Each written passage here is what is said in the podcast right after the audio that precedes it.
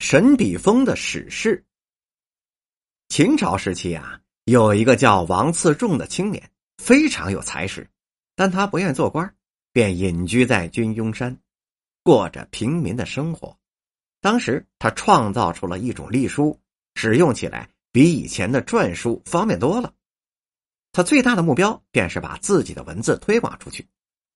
秦始皇正想要统一中国的文字，听说有这样的一个能人呢，不胜欢喜，便派了朝廷的官员穆淼去请王次仲到朝廷做官。程淼来到了军庸山，来到王次仲的茅草房里，推开了栅栏门就走了进去。王次重正在院子里干农活呢，见有位老者来访，便站起身问道：“老伯从哪里来？有何贵干呢？”程淼回答道。我是从朝廷来的，请问阁下是王自重吗？王自重回答：“小人便是。”好啊，找到你真是不容易啊。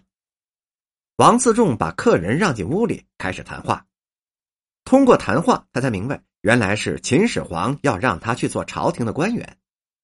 王自重看不惯秦始皇焚书坑儒的暴行，他认为秦王一定是一个心狠手辣之人，所以便婉言谢绝了。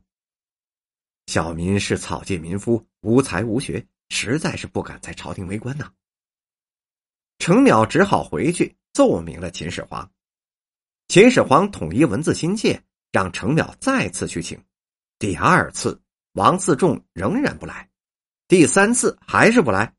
秦始皇恼羞成怒，心里想：你一个草芥民夫，胆敢三次违抗圣旨，这是成何体统啊！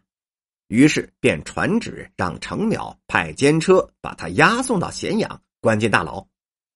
王次仲被监禁在咸阳，狱中的犯人们呢，看了他的隶书，都说他是很有才气。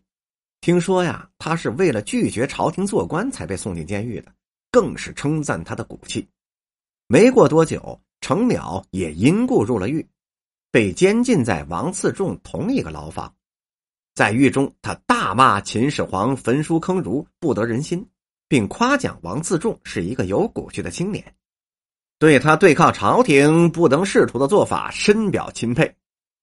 同是落难人，又数次谋变，加上两个人是志趣相投，不久，王自重就视他为忘年之交了。两个人除了经常谈时政、发发牢骚之外，王自重还教了程淼隶书的笔法。程淼学的是很用心，没用多久，他就基本掌握了隶书的笔画结构跟书法。忽然有一天，程淼被狱卒就带了出去。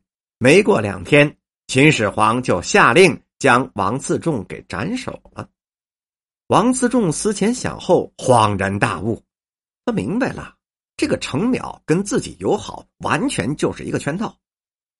他坐上了奔赴法场的监车。同狱中的犯人都是依依难舍。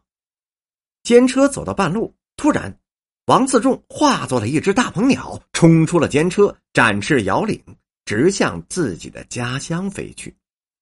他飞到家乡的北山，落下了两根羽毛，一条笔，变成了两座山。